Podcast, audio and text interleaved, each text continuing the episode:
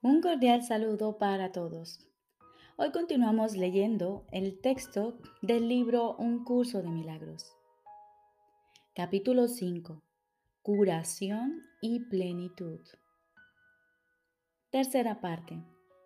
El guía a la salvación. Jesús nos dice, la manera de reconocer a tu hermano es reconociendo al Espíritu Santo en él. He dicho ya que el Espíritu Santo es el puente para la transferencia de la percepción al conocimiento, de modo que podemos usar los términos como si en verdad estuviesen relacionados, pues en su mente lo están. Esta relación no puede por menos que estar en su mente, porque de no ser así, la separación entre las dos formas de pensar no se podría subsanar. El Espíritu Santo forma parte de la Santísima Trinidad porque su mente es parcialmente tuya y también parcialmente de Dios.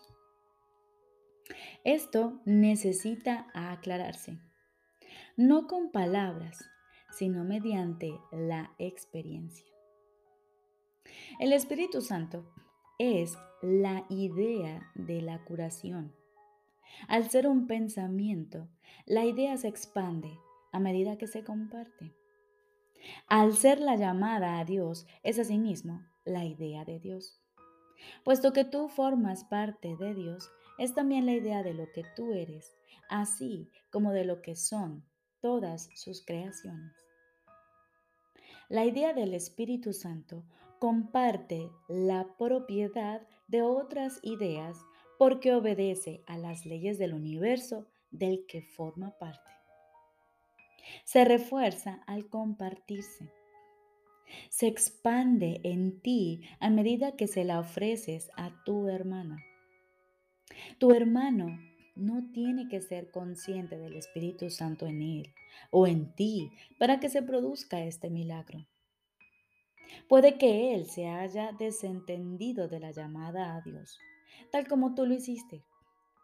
Este desentendimiento se subsana en ambos a medida que tomas conciencia de la llamada a Dios en él, reconociendo de esta forma su existencia.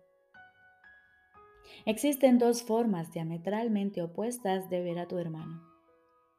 Ambas tienen que encontrarse en tu mente porque tú eres el preceptor.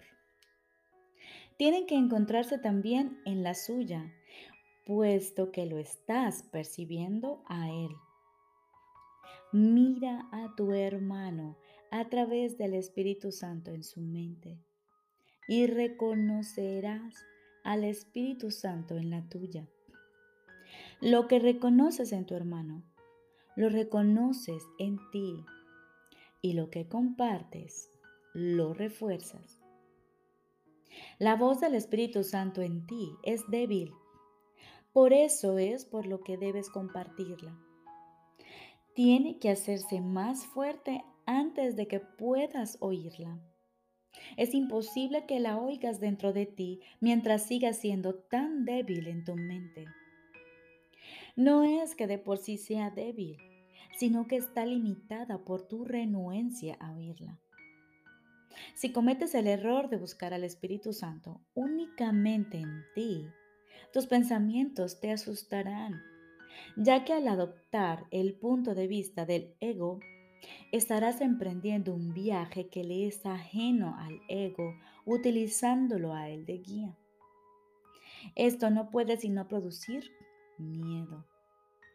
Las demoras pertenecen al ámbito del ego porque el tiempo es un concepto suyo. En la eternidad, tanto el tiempo como las demoras carecen de sentido. He dicho anteriormente que el Espíritu Santo es la respuesta de Dios al ego. Todo lo que el Espíritu Santo te recuerda está en directa oposición a las nociones del ego pues las percepciones verdaderas y las falsas se oponen entre sí. La tarea del Espíritu Santo es deshacer lo que el ego ha hecho. Lo deshace en el mismo nivel en el que el ego opera, pues de otro modo la mente sería incapaz de comprender el cambio. He subrayado repetidamente que uno de los niveles de la mente no es comprensible para el otro. Lo mismo ocurre con el ego y el Espíritu Santo, con el tiempo y la eternidad. La eternidad es una idea de Dios. Por lo tanto, el Espíritu Santo la comprende perfectamente. El tiempo es una creencia del ego.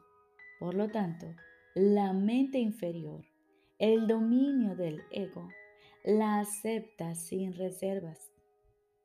El único aspecto del tiempo que es eterno es el ahora. El Espíritu Santo es el mediador entre las interpretaciones del ego y el conocimiento del Espíritu. Su capacidad para utilizar símbolos le permite actuar con las creencias del ego en el propio lenguaje de éste. Su capacidad para mirar más allá de los símbolos hacia la eternidad le permite entender las leyes de Dios en nombre de las cuales habla. Puede, por consiguiente, llevar a cabo la función de reinterpretar lo que el ego forja, no mediante la destrucción, sino mediante el entendimiento. El entendimiento es luz y la luz conduce al conocimiento. El Espíritu Santo se encuentra en la luz porque Él está en ti que eres luz. Pero tú desconoces esto. La tarea del Espíritu Santo consiste, pues, en reinterpretarte a ti en nombre de Dios. Tú no puedes comprenderte a ti mismo separado de los demás. Ello se debe a que tú, separado del legítimo lugar que ocupas en la filiación, no significas nada. Y el legítimo lugar de la filiación es Dios. Esa es tu vida, tu eternidad y tu ser. Esto es lo que el Espíritu Santo te recuerda. Esto es lo que Él ve. Esta visión atemoriza al ego por ser tan serena. La paz es el mayor enemigo del ego porque, de acuerdo con su interpretación de la realidad, la guerra es la garantía de su propia supervivencia. El ego se hace más fuerte en la lucha.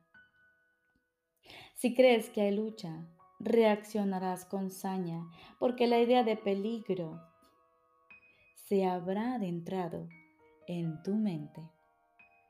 Dicha idea es un llamamiento al ego.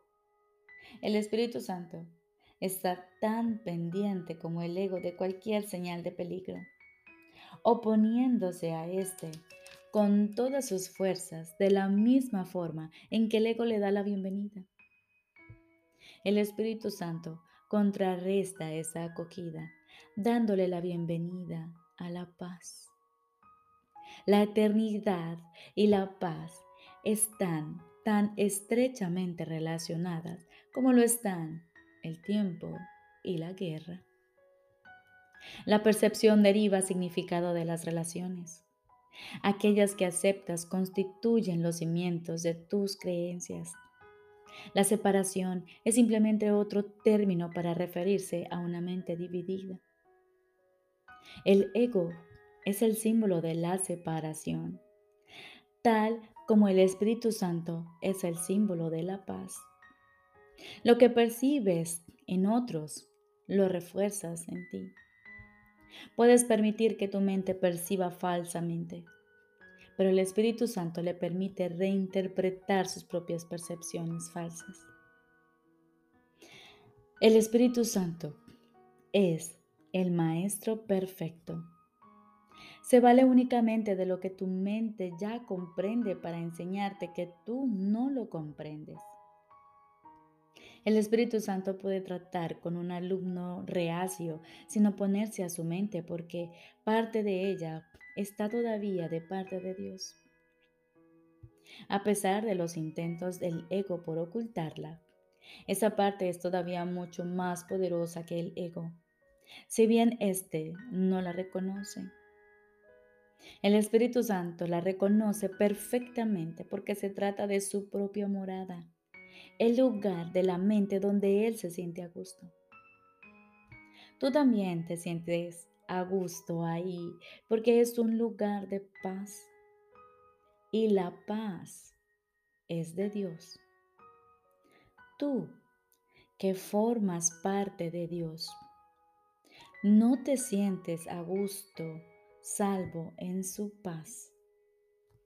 Si la paz es eterna, solo te puedes sentir a gusto en la eternidad.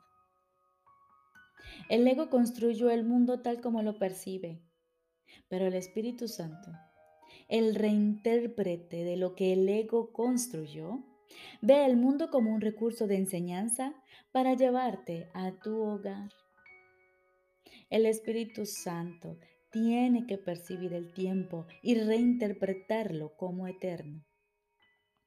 Tiene que llevar a cabo su labor mediante el uso de opuestos, porque tiene que operar para una mente y con una mente que está en oposición.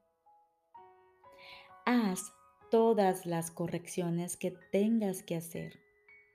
Procura aprender y mantén una actitud receptiva con respecto al aprendizaje. Tú no creaste la verdad, pero la verdad puede todavía hacerte libre. Contempla todo tal como el Espíritu Santo lo contempla y entiende todo tal como Él lo entiende. Su entendimiento evoca a Dios en memoria mía. El Espíritu Santo está siempre en comunión con Dios y forma parte de ti. Él es tu guía a la salvación porque recuerda lo pasado y lo que ha de venir y lo trae al presente. Él mantiene ese regocijo en tu mente con gran ternura y solo te pide que lo incrementes compartiéndolo en nombre de Dios, de modo que su júbilo se incremente en ti.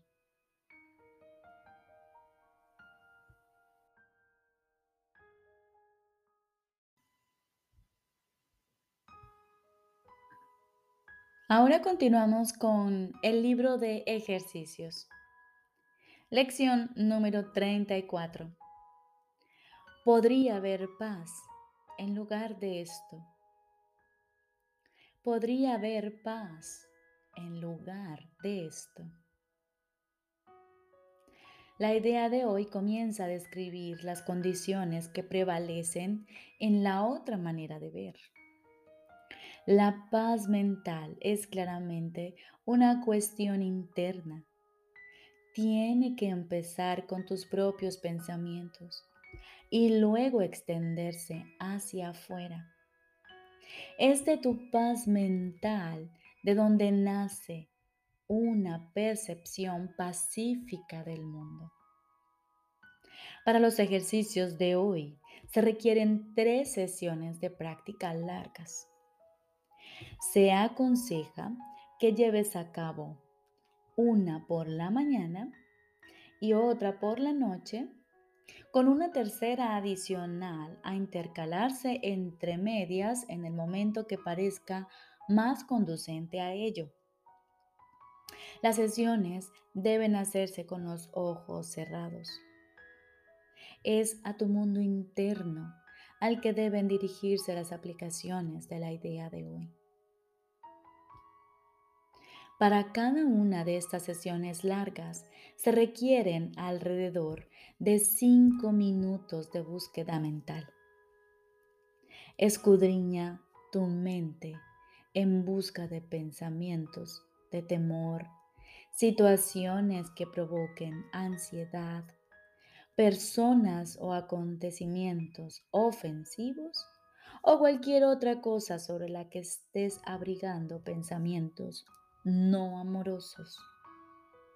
A medida que cada uno de esos pensamientos surja en tu mente, obsérvalo relajadamente, repitiendo la idea de hoy muy despacio. Podría haber paz en lugar de esto. Y luego haz lo mismo con el siguiente y el siguiente. Si comienza a resultarte difícil pensar en temas específicos, continúa repitiendo la idea para tus adentros, sin prisas y sin aplicarla a nada en particular. Asegúrate, no obstante, de no excluir nada específicamente. Las aplicaciones cortas deben ser frecuentes y hacerse siempre que sientas que de alguna forma tu paz mental se está viendo amenazada. El propósito de esto es protegerte de la tentación a lo largo del día. Si se presentase alguna forma específica de tentación en tu conciencia, el ejercicio deberá hacerse de esta forma. Podría haber paz en esta situación en lugar de lo que ahora veo en ella. Podría haber paz en esta situación en lugar de lo que ahora veo en ella. Si los ataques a tu paz mental se manifiestan en forma de emociones adversas más generalizadas, tales como depresión, ansiedad o preocupación, usa la idea en su forma original podría haber paz en lugar de esto.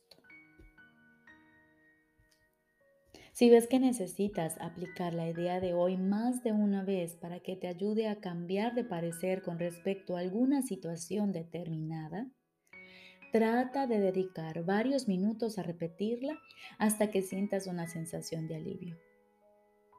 Te ayudará si te dices a ti mismo lo siguiente puedo sustituir mis sentimientos de depresión, ansiedad o preocupación, o mis pensamientos acerca de esta situación, persona o acontecimiento, por paz. Recordemos, lección número 34. Podría haber paz en lugar de esto. Para la aplicación de la idea de hoy, debemos hacerla en tres sesiones y a cada una le dedicamos cinco minutos. Es importante resaltar que esta aplicación de la idea la hacemos con los ojos cerrados. una sesión en la mañana, una sesión para la noche y una sesión entre medias, la que escojamos mejor para nosotros, esos cinco minutos. Y para aplicar esta idea correctamente, nos ubicamos en un lugar tranquilo. Cerramos nuestros ojos y empezamos a recibir pensamientos, ideas, sensaciones y emociones. Y empezamos a buscar en ellos pensamientos que nos conducen a la insatisfacción o a sentir rabia o enojo o frustración. Vamos a traer a nuestra mente todos los pensamientos que abrigamos que no son amorosos en relación a personas, cosas, acontecimientos o momentos de la vida, arrepentimientos, penas. Y vemos cómo hay un desfile de esos pensamientos no amorosos ideas no amorosas y tomamos cada una de ellas y le aplicamos esta idea. Podría haber paz en lugar de esto. Y tomamos la siguiente. Podría haber paz en lugar de esto. Y la siguiente. Podría haber paz en lugar de esto.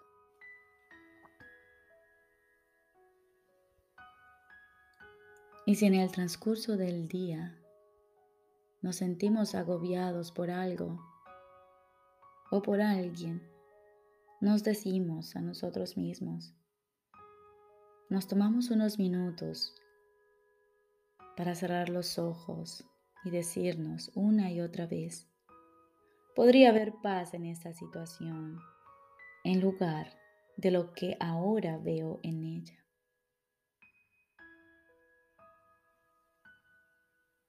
Y si experimentamos sensación de ansiedad, angustia, depresión, aplicamos esta idea de la siguiente manera. Tomamos esos pensamientos, esas emociones y decimos, puedo sustituir mis sentimientos de depresión, ansiedad o preocupación o mis pensamientos acerca de esta situación, persona o acontecimiento por paz. Puedo sustituir todo esto por paz. Te deseo un feliz y maravilloso día.